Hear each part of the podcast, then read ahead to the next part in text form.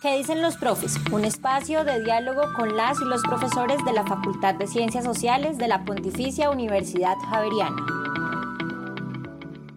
Buenas tardes, este es el programa ¿Qué dicen los profes? Un espacio informal para conocer a los profesores de la Pontificia Universidad Javeriana desde adentro, desde sus propios puntos de vista, en conversación. Yo soy Gabriel Rudas, profesor asistente de literatura de la universidad y voy a estar hoy conversando con mi compañero Jaime Alejandro Rodríguez, quien también es profesor del mismo departamento. Buenas tardes, Jaime, bienvenido. Buenas tardes, un placer, Gabriel, poder conversar contigo y hacer parte de esta iniciativa tan bella que es la conversación entre nosotros. Claro que sí, y pues qué rico poder acá conversar y conocernos eh, mucho mejor. Y en ese sentido quería pues contarles un poco, Jaime pues es profesor de de nuestro departamento y trabaja desde hace bastantes años en procesos de investigación muy interesantes relacionados con la literatura y las nuevas tecnologías.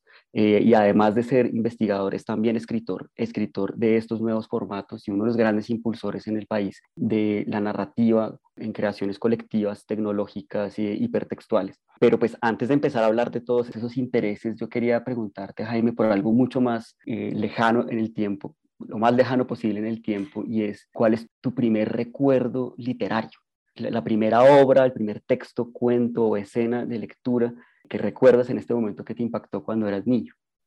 Bueno, así claramente tengo el recuerdo de un regalo de un profesor en, no recuerdo exactamente el año de primaria, pero sé que estaba en, un año muy, muy temprano de la primaria, que me sorprendió porque no lo esperaba y porque sabía que finalmente era la manera de reconocer como mi, mi juicio en, las clases de él, que fue La Isla del Tesoro, ¿no?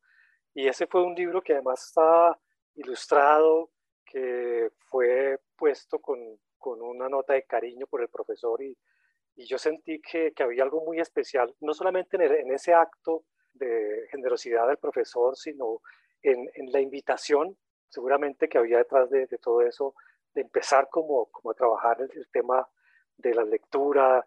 Y eso para mí fue muy interesante porque en mi casa, pues por la historia familiar, eh, no existían las posibilidades, digamos, de contar con, con, alguien que me orientara, que me diera el estímulo de la lectura. Ese fue el primer impulso.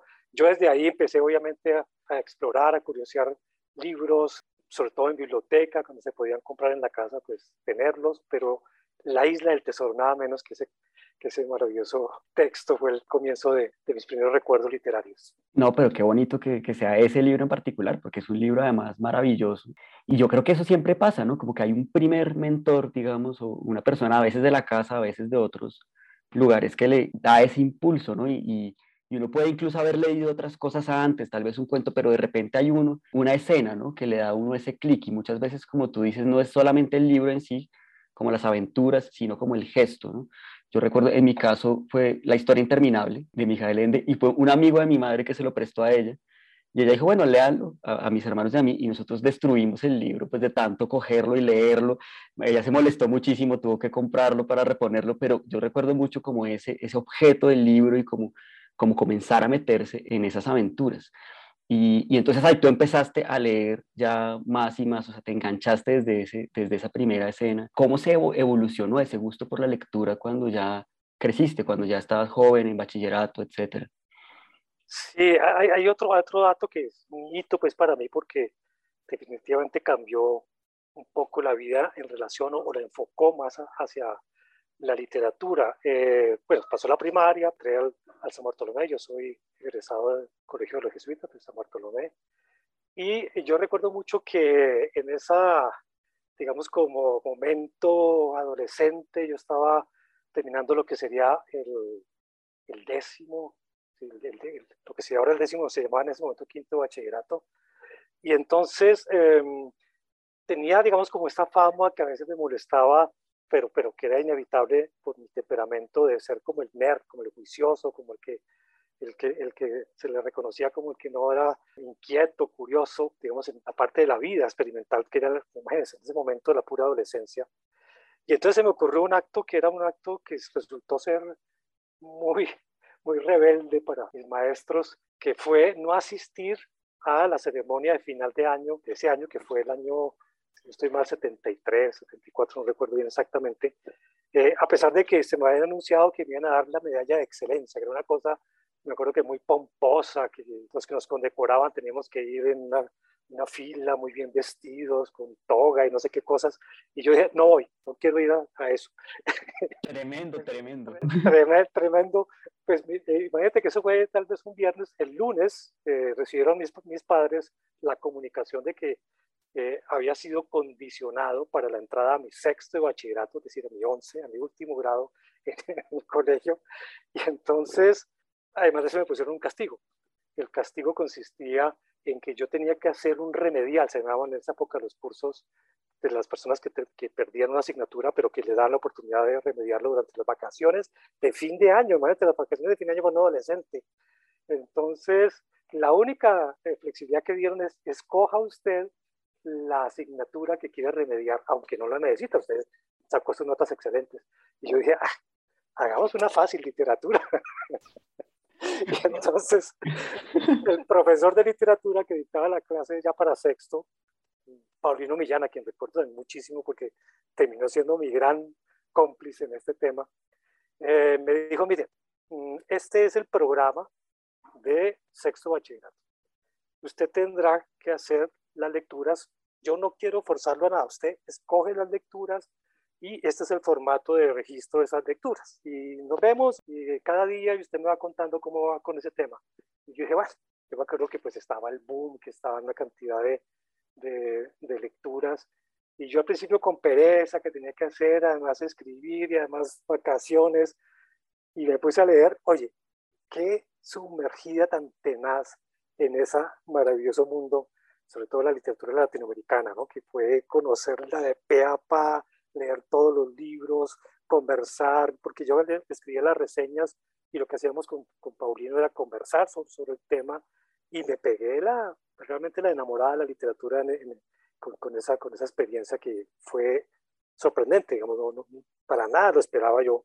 Pues yo era un lector y había sacado unas notas en literatura, pero era, era como este, este formato que, del que yo también quería salir y que como antecedente ese acto rebelde, pero que de alguna manera la vida me, me, ayudó también a hacer todavía, a hacer una disrupción todavía mayor, que fue entonces trabajar literatura. También hice el ejercicio y también fue la, tanta fue la compenetración que me, Paulino me dijo, usted ya, usted ya pasó sexto, usted ya tiene cinco en literatura en sexto, ¿qué, ¿qué, vamos a hacer? Y entonces yo le dije, pues, pues páseme más libros. ah, buenísimo. Entonces me dijo, bueno, hagamos una cosa, Usted no tiene que hacer reseña, no tiene que hacer nada de sexto porque usted ya lo hizo todo. Este, estas son mis sugerencias. Entonces ya fue una cosa muy, muy linda desde el mentor, ¿no? Estas son mis sugerencias, esto es lo que usted debería estar leyendo, esto es lo que vale la pena leer. Eh, hágalo con toda la libertad, me escribe las cosas cuando quiera, usted no tiene que, que, ir a clase o cuando vaya al salón de clase porque toca estar, pues usted está leyendo lo suyo, pero usted queda por fuera, eximido eh, eh, del tema. Entonces, claro, pues eso, eso fue una motivación, un reconocimiento y claro, muchas más ganas de escribir. Y ahí sí yo me comí todo lo que, lo que me ofreció Paulino y, y, y de en adelante fuimos muy buenos amigos los dos. Los dos hasta, hasta hace muy poco tiempo nos veíamos y, y era conversar sobre literatura. Él supo de mi, de, mi decisión tardía para, para entrar al, al, mundo literario y todo. Y fuimos de verdad muy buenos amigos, además de la capacidad que tuvo para meterme allí en el, en el literario. En este podcast estás escuchando la conversación entre los profesores Gabriel Rudas y Jaime Alejandro Rodríguez del Departamento de Literatura de la Facultad de Ciencias Sociales de la Pontificia Universidad Javeriana. No, y, esa, historia que, que, nos cuentas, Jaime, es buenísima por, por, muchos aspectos, porque primero está llena de ironías, ¿no? O sea, lo que te mete en la literatura es un acto de rebeldía, donde pasas de, de ser el estudiante modelo a ser el, el faria, el malo, pero eso lo que hace es abrirte esa entrada más hermosa a la literatura, que es como cuando se sale de, de únicamente la obligación y la nota y, comienza ese verdadero diálogo. Pero también eh, escucho esa historia y pienso mucho en, en que este, este, profesor que tuviste no solamente fue un mentor literario, sino un mentor de profesor.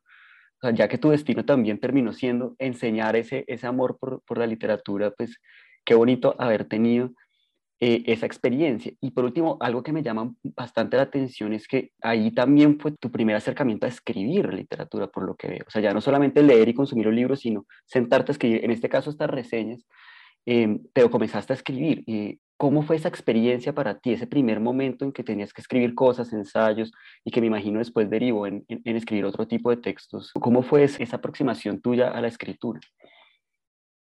Bueno, pues un colorario de todo esto es que el profesor Paulino era el, director del periódico del colegio.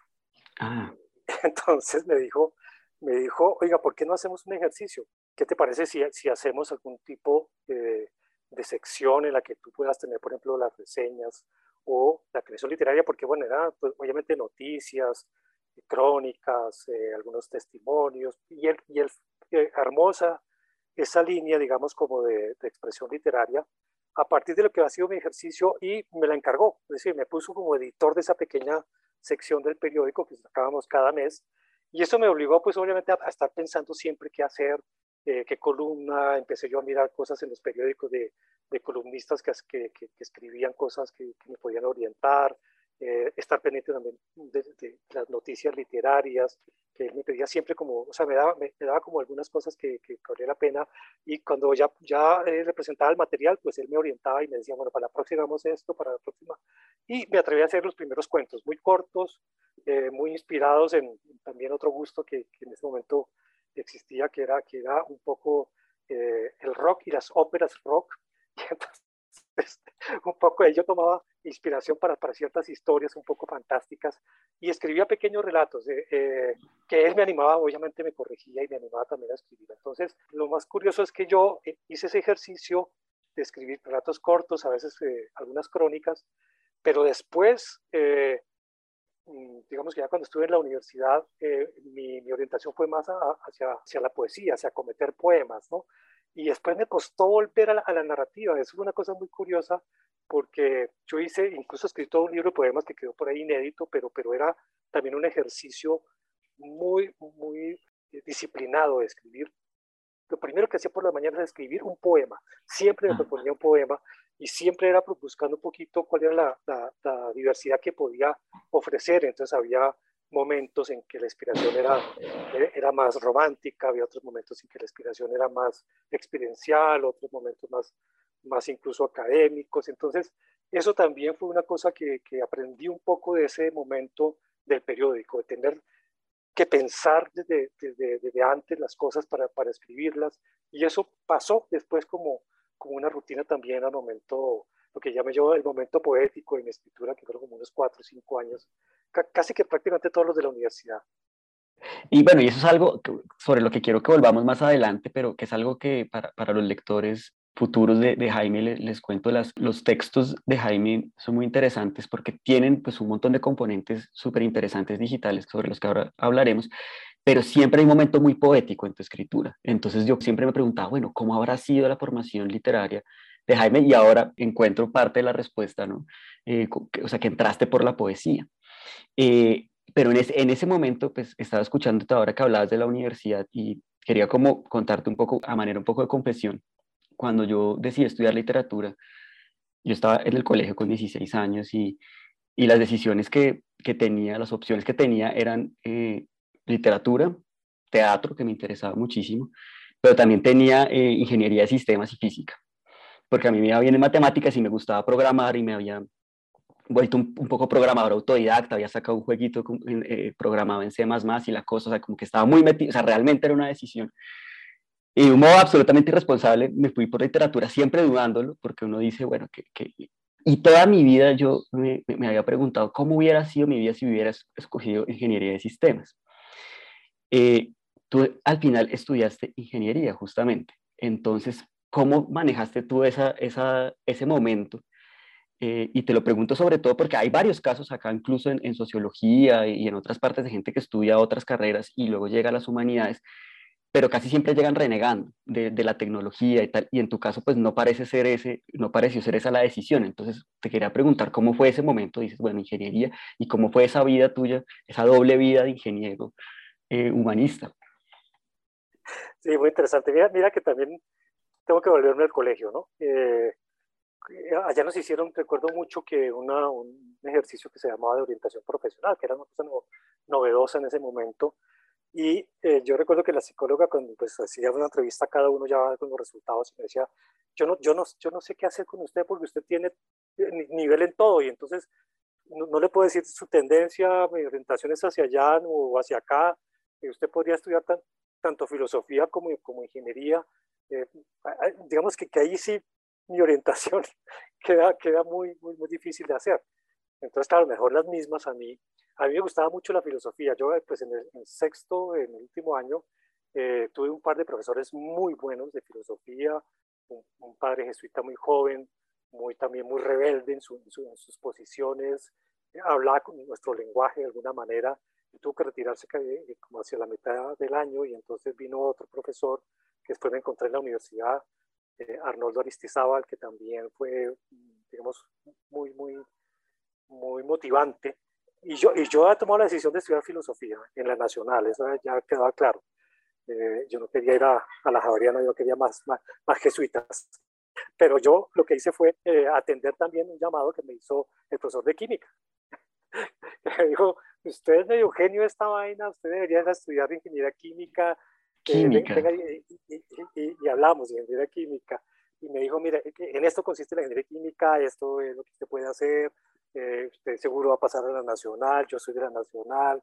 Eh, es más, la decisión es pragmática. En filosofía, muy chévere, pero en ingeniería química usted va a tener un empleo rápido. Y, se lo digo porque yo, si estoy vivo, prometo darle el empleo. Y dije, bueno, ahí como que pesó más un poco la, la, la pragmática y estudié ingeniería química en la nacional. Mm, era una época muy difícil, que fue la época de los paros de los 70 eh, durante los primeros tres años yo hacía un semestre por ahí. Es más, yo incluso empecé en otra universidad paralelamente una ingeniería de sistemas para poder cubrir los tiempos que había. Pero había, digamos, eh, una experiencia con otro ingeniero, también compañero mío del colegio, que estaba haciendo ingeniería civil, que hicimos una especie como de trato, éramos dos, después nos volvimos como unos cinco, de un, club de lectura. Y entonces nos recomendábamos libros, eh, nos los prestábamos y eh, el ejercicio literario se mantenía. Es más, todo lo que llamábamos allá en, la Nacional las electivas no técnicas, que eran como unas cuatro o cinco durante, durante la carrera, fueron en literatura.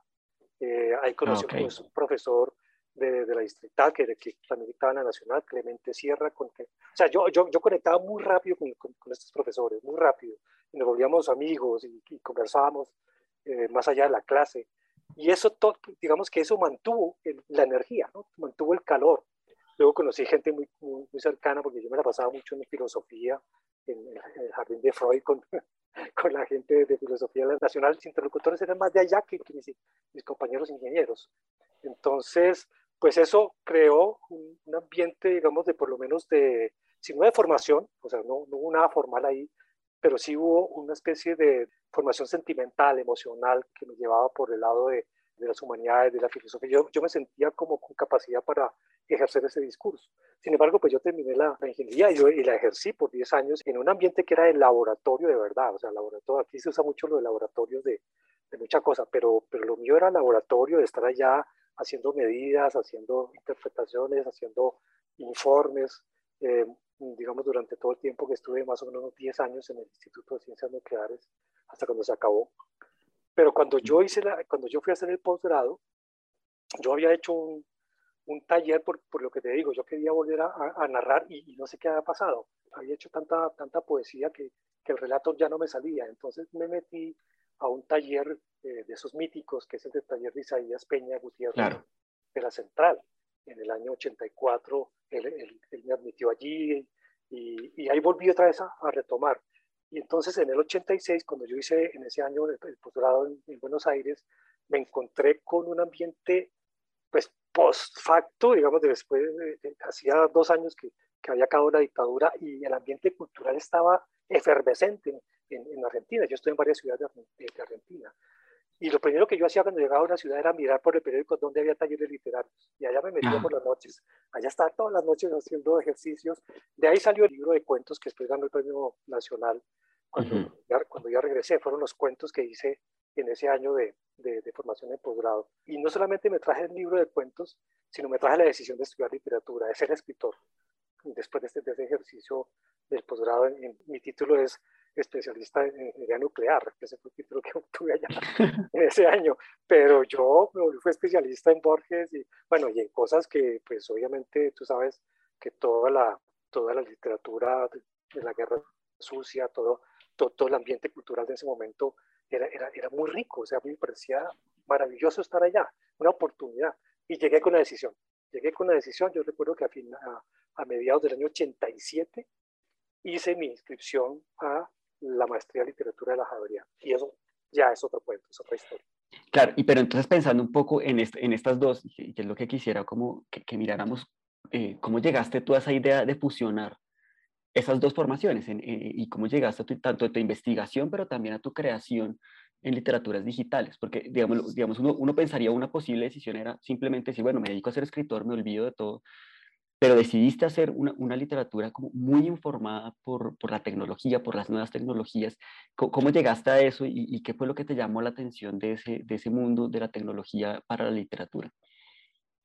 Sí, claro, obviamente, eh, pues la salida, digamos, del ejercicio profesional como ingeniero y como investigador, eh, digamos, de laboratorio, como, como digo yo, eh, digamos, tenía como dos dimensiones. Una, una que era la, constante pregunta por si yo, si eso era lo mío frente a lo otro.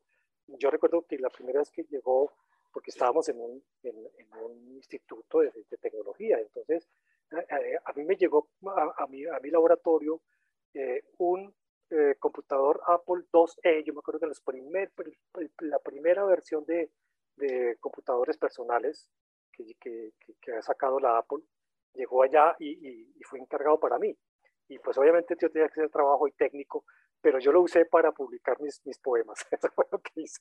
El, libro de poemas que había guardado por allá a mano, yo empecé a usarlo al principio con puro lenguaje de máquina porque no había todavía software, que eso se demoró en llegar. Ya llegó después una cosa que se llamó el, el Word, el Word Star, diga, como la sí. y, y, ahí yo eh, terminé de, de, de, digitar y de editar mi libro de poemas y, imprimirlo y todas las cosas allí con esto. Para, y eso, eso da un poco el signo de lo que estaba haciendo yo paralelamente, ¿no? Entonces, eh, hubo una, una, una, dificultad allí, pues, con respecto al, al, instituto, porque el plan, el plan de, de, producción de energía nuclear que había en Colombia, y del que yo hacía parte, porque yo, yo hacía parte de, una célula un poco de todo el proceso, eh, se cayó, digamos, mm, se cayó por unas razones de, mercado eh, eh, mundial. Y entonces, pues ya quedamos los que estábamos ahí como a la deriva, ¿no? Yo, por fortuna, eh, la literatura me sirvió para muchas cosas, entre otras para ser mi amigo del director del instituto, que yo no lo conocía, pero que escribía cuentos. y entonces me los llevaba y Genial. y yo era también el director del periódico y todo, y él, y él cuando supo que, que, que yo, pues mucha gente se quedó ahí sin, sin, sin, puesto, porque hubo una salida de gente que, ya no iba a estar en el plan de energía nuclear.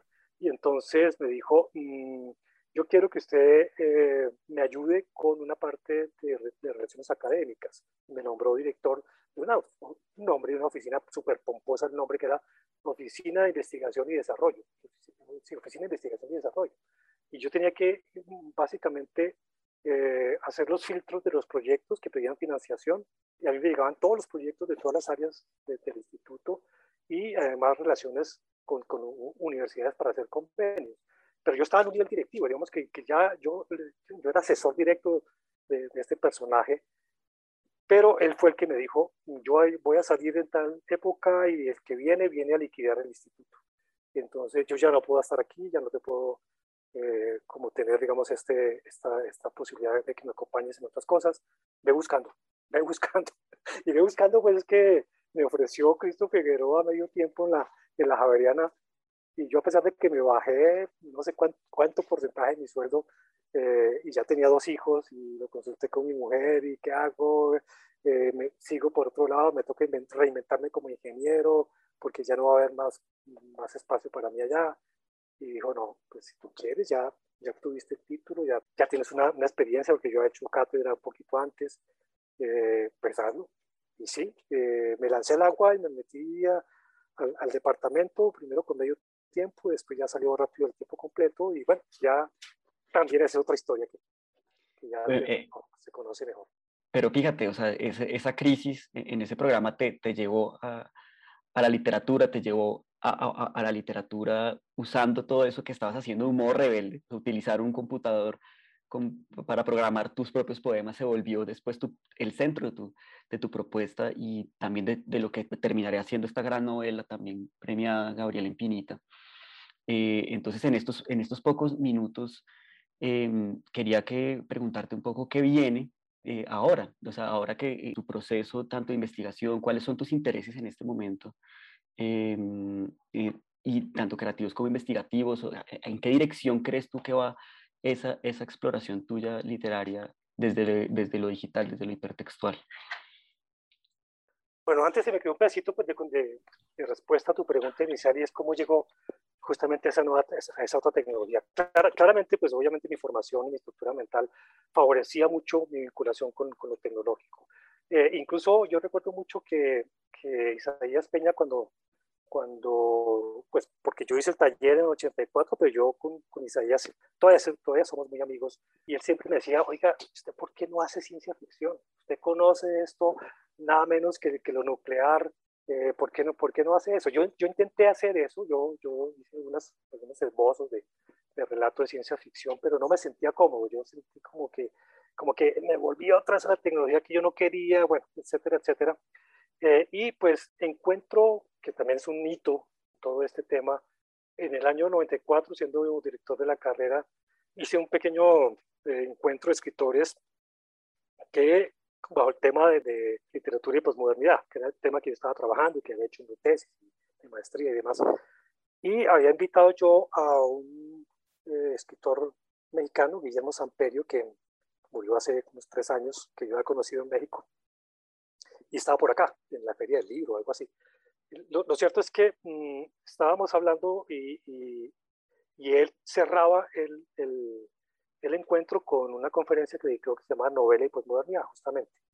Yo no conocía mucho el texto y al final él dijo una cosa muy curiosa y es que dijo, los dos grandes peligros de la novela contemporánea son el, peligro tecnológico y un poco decía porque la tecnología empieza en, muchos sentidos y, en este caso ya la tecnología de la comunicación, a proponer cosas mucho más asequibles eh, pronto para los jóvenes, etcétera, y el, y el, problema y el peligro económico, el de caer en el mercado.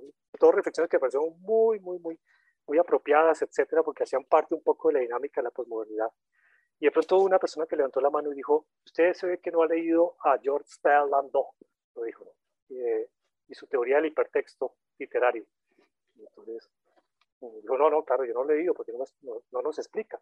Y ella eh, este, era, una, era una, una, profesora, eh, en cinco minutos explicó qué era el hipertexto. Yo dije, Gabriela Infinita es un hipertexto, no puede ser otra cosa. Eso, estoy hablando del año 94 cuando, cuando, cuando acababa de ser publicada Gabriela en libro, fue, la, fue el primer libro así que, que se publicó. Y yo desde ahí, como yo ya había ingresado eh, al doctorado en la, en la UNED, yo dije, este va a ser mi proyecto, este va a ser mi proyecto de investigación eh, y empecé a mirar un poquito en qué consistían las tecnologías digitales y yo pues obviamente dije, no, esto es, eh, yo, yo sé programar, yo puedo, yo puedo ponerme un poquito en esto y decidí un poco el proyecto eh, de investigación, de reflexión, una especie de estado del arte, que terminó, la tesis mía terminó siendo un estado del arte para el público en español sobre el hipertexto, porque ya el hipertexto llevaba tiempo en, en Estados Unidos y en Europa, pero para, para, para, el público en español, incluso para el español mismo, fue, fue más o menos el tema que, fue apreciado pues para la tesis. Y por otro lado,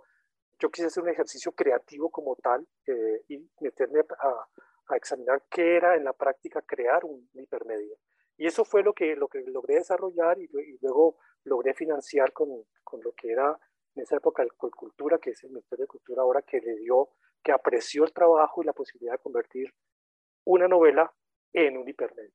Y ese fue el camino, digamos, por el que yo fui siguiendo, claramente una reconfiguración, no solamente porque Gabriela tuve que reescribirla para volverla hipermedia, sino porque de ahí en adelante me di cuenta que ser productor de contenidos digitales implica equipos, ya no solamente el, escritor, el escritor se vuelve, digamos, es parte importante porque es el creador de la historia y es el creador de los textos, pero no es necesariamente el programador, ni el ilustrador, ni el diseñador, ni el músico, porque todo eso tiene eh, un, texto digital o, digamos, aprovecha todas esas morfologías. Y ya se me volvió otro, otro cuento, la creación literaria, la creación más bien narrativa, yo, yo lo llamaría, en donde, donde lo literario tiene, tiene digamos, un protagonismo importante, pero no es el único. ¿no? Y eso también fue para mí muy clave entender. Eh, ¿Qué viene? Pues esto eh, coincide otra vez con otro hito que ya sé que va a ser fundamental porque es mi jubilación este último semestre como profesor de planta de la, de la universidad, después de 30 años, porque comencé eh, como profesor en el año 92. y eh, exactamente se cumple 30 años, que eso también, sabes, los literatos leemos muchos signos, ¿no? Nos, nos, orientamos en medio de este caos a través de, de signos que van dejando la vida. Pues mira, eh, hay, hay, muchas cosas que, que, está, que, quedaron pendientes de escritura, ¿no? Eh, yo tengo varios proyectos que están apenas formulados, esbozados, de escritura tradicional, de novela. Tengo tres libros que están ahí simultáneamente que, que terminaron, que terminaron yuxtaponiéndose. Eh, y incluso estoy jugando un poco esa idea de, de, dejar que se yuxtapongan, digamos que aunque nacen como ideas distintas, una, uno que, que, que inicié hace como 10 años y que pues, avanzó en unos capítulos, pero que se quedó como, como mitad de camino, otro que surge a partir de la, de la muerte de mi madre hace dos años, que empecé a escribir un poco esas, esas, esas, esas memorias, y hay otro que tiene que ver justamente con una reflexión sobre tecnología y específicamente mi, mi, paso por esa tecnología tan dura y tan sucia que es la, la, tecnología nuclear, con la experiencia que yo tuve allá, un poco contar en qué consistió esa experiencia, hacerla dialogar con Chernobyl, con lo que ocurrió en Japón en, hace unos años, que, que es, este, es, esta dimensión. Yo recuerdo mucho y arranca, el libro arrancó ahí con una anécdota muy interesante, y es que estando yo en Córdoba, eh, me contaron, mm, digamos, como una cosa muy, muy íntima, como muy discreta, sobre un accidente nuclear en Córdoba. En Córdoba, en Argentina, hay, hay dos centrales nucleares y ahí hubo un accidente nuclear del que no se habló mucho. Yo cuando, incluso cuando estuve documentando eso, me encontré con que, con que realmente el gobierno tapó eso. ¿sí? Un poco se ocultó la, la, la situación y sin embargo quedaron algunos rastros de los que me estoy agarrando porque porque sí en conversaciones como más, como digo, más discretas, más íntimas, me contaron un poco eh, la situación de, por ejemplo, del, operario que, sufrió eh, directamente el impacto y de cómo fue eh, esa agonía de esta persona, pero también algo que, que, se vuelve medio fantástico y es que ah, uno de los ingenieros me dijo, ese, ese, fogonazo radioactivo pasó del, de la central a la calle y en ese momento el que haya pasado por la calle, quién sabe qué le pasó, y a lo mejor nunca sabrá que se enfermó los pulmones por eso. Entonces, claro, yo me agarro de ahí porque, claro, hago una reflexión sobre esta, esta dimensión de, de a, lo virilio de las, de las tragedias, ¿no? Del, progreso tecnológico. Y entonces estoy emocionado con, con, retomar eso, esa parte de mi vida desde ahí y jugar un poquito a esa intimidad y a esa como, como, de, como de velación de, de secretos que seguramente tienen todas estas estas decisiones de lo tecnológico, retomar un poco también lo que vimos en Colombia. Eh, y entonces se me vuelve, como te digo, una, una, trilogía que en principio no estaba conectada, pero que en la medida en que se fue quedando eh, en, esbozos, siento que se conecta. Incluso creo que, creo que incluso se puede conectar digitalmente, en el sentido de, de potenciarla desde ahí. Este es el el primer gran proyecto porque además son son, son capítulos que ya están empezados ¿no? y escritos. Y en términos de, de, investigación, me parece a mí que quedan también varias cosas que ya no haría, pues obviamente, bajo el patrocinio de la universidad, pero sí eh, en, en, lo personal, que tienen que ver básicamente con eh, un poco las, las eh, dimensiones que hoy yo puedo afirmar que existen en términos de los límites de lo digital, hasta, hasta, dónde, hasta dónde realmente estamos abogados a una colonización, eh, especialmente tras la pandemia, de lo digital que merece una, una pregunta humanista, una, reflexión humanista. Y va a ir por ahí un poco mi, mi trabajo más, eh, eh, más especulativo, ya no tanto investigativo, pero sí especulativo respecto también a este tema que, que creo que está ahí sobre, sobre el tapete de una manera muy oportuna. Esos son como mis dos grandes proyectos en este momento. Creo que, que voy a tener la felicidad de poder dedicarme un poquito más en serio a, a estos temas, ¿no?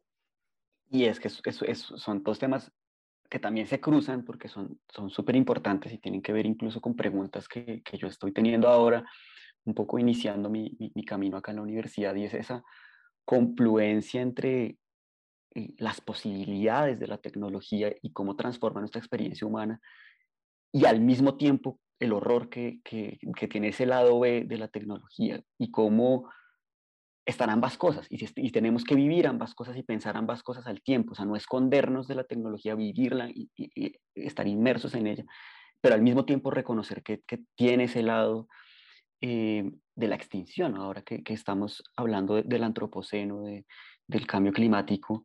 Eh, hay una filósofa, Rosy Braidotti, que dice, estamos viviendo al mismo tiempo la cuarta revolución y la sexta extinción y son lo mismo, el mismo movimiento. Y, y pues bueno, me parece súper interesante que tanto en, en, este ejercicio de pensamiento eh, lo, lo, lo, comiences a, a, a, dilucidar con tu experiencia, pero también novelísticamente. Y tengo muchísimas ganas de, de leer esa, esa, trilogía cuando, cuando estés, seré uno de tus eh, primeros lectores. Eh, y bueno, pues yo creo que con esto ya se nos está acabando el tiempo, entonces no queda más que agradecerte, Jaime, por esta, por esta deliciosa conversación. Quedan muchas cosas por conversar. Espero que pronto nos tomemos un café y haya otro, otro encuentro de qué dicen los profes. Claro, Gabriel. Y yo quiero terminar diciendo algo.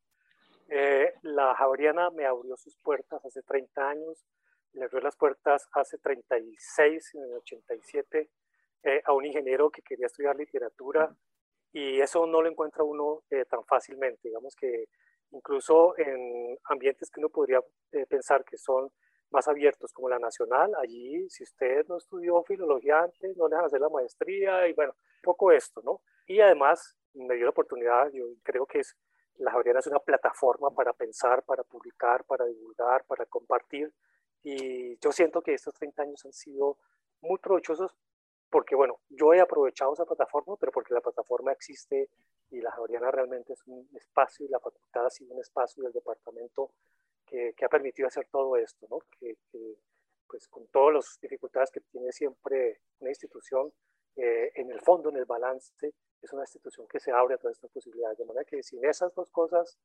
eh, mi entusiasmo eh, y la vida que me, que me, llevó a todo esto y, y, las posibilidades que me dio la Javeriana, pues muchas cosas no se hubieran podido hacer. Entonces también quiero agradecer en general las oportunidades, pues uno no puede hablar de la institución en abstracto, ¿no? de las personas con las que yo me crucé durante todo este tiempo. Y ojalá que, Gabriel, tú que serías como el extremo en términos generacionales, eh, yo, yo soy el que estoy saliendo, tú, tú acabas de entrar, pues podamos realmente, como dices tú, conversar un poquito y ver qué, qué sucede con, con, con, el futuro nuestro, ¿no? y el futuro de la, del departamento y demás. Y yo siento ahora, justamente que dices eso, que yo estoy eh, entrando a este camino, puedo decir eh, con seguridad que se siente tu legado, porque es uno de los departamentos, creo yo, más flexibles eh, en, en, esa, en esa aproximación al conocimiento literario, es decir, sin abandonar el rigor, la exigencia de la excelencia académica, eh, somos un, un, uno de los lugares donde más posibilidades de amplitud en la comprensión de qué es la literatura eh, se tiene, o sea, desde el trabajo de compañeros como Miguel Rocha, que está pensando en literaturas indígenas, hasta tu propio trabajo. En tecnología eh, tenemos una amplísima manera de pensar en los caminos eh, que la escritura, la crítica eh, y el pensamiento se abre y pues eso, en ese sentido yo me siento muy afortunado de continuar con eso que en gran medida tiene que ver con tu trabajo en estos 30 años en el departamento, porque así como te dio tanto, pues tú le, le has dado mucho. Entonces nada, pues seguiremos hablando. Y bueno, yo creo que con eso nos despedimos. Eh, muchísimas gracias a, ustedes, los oyentes, que son los que quienes hacen posible este, eh, que este tipo de espacios sigan. Esto es ¿Qué dicen los profes? Eh, un espacio de la Facultad de Ciencias Sociales de la Universidad Javeriana para acercar em, de una manera personal al conocimiento que tenemos de los profesores. Suscríbanse a nuestro canal de Spotify y sigan nuestros próximos episodios. Muchísimas gracias. Gracias, Jaime. Usted, muchas gracias.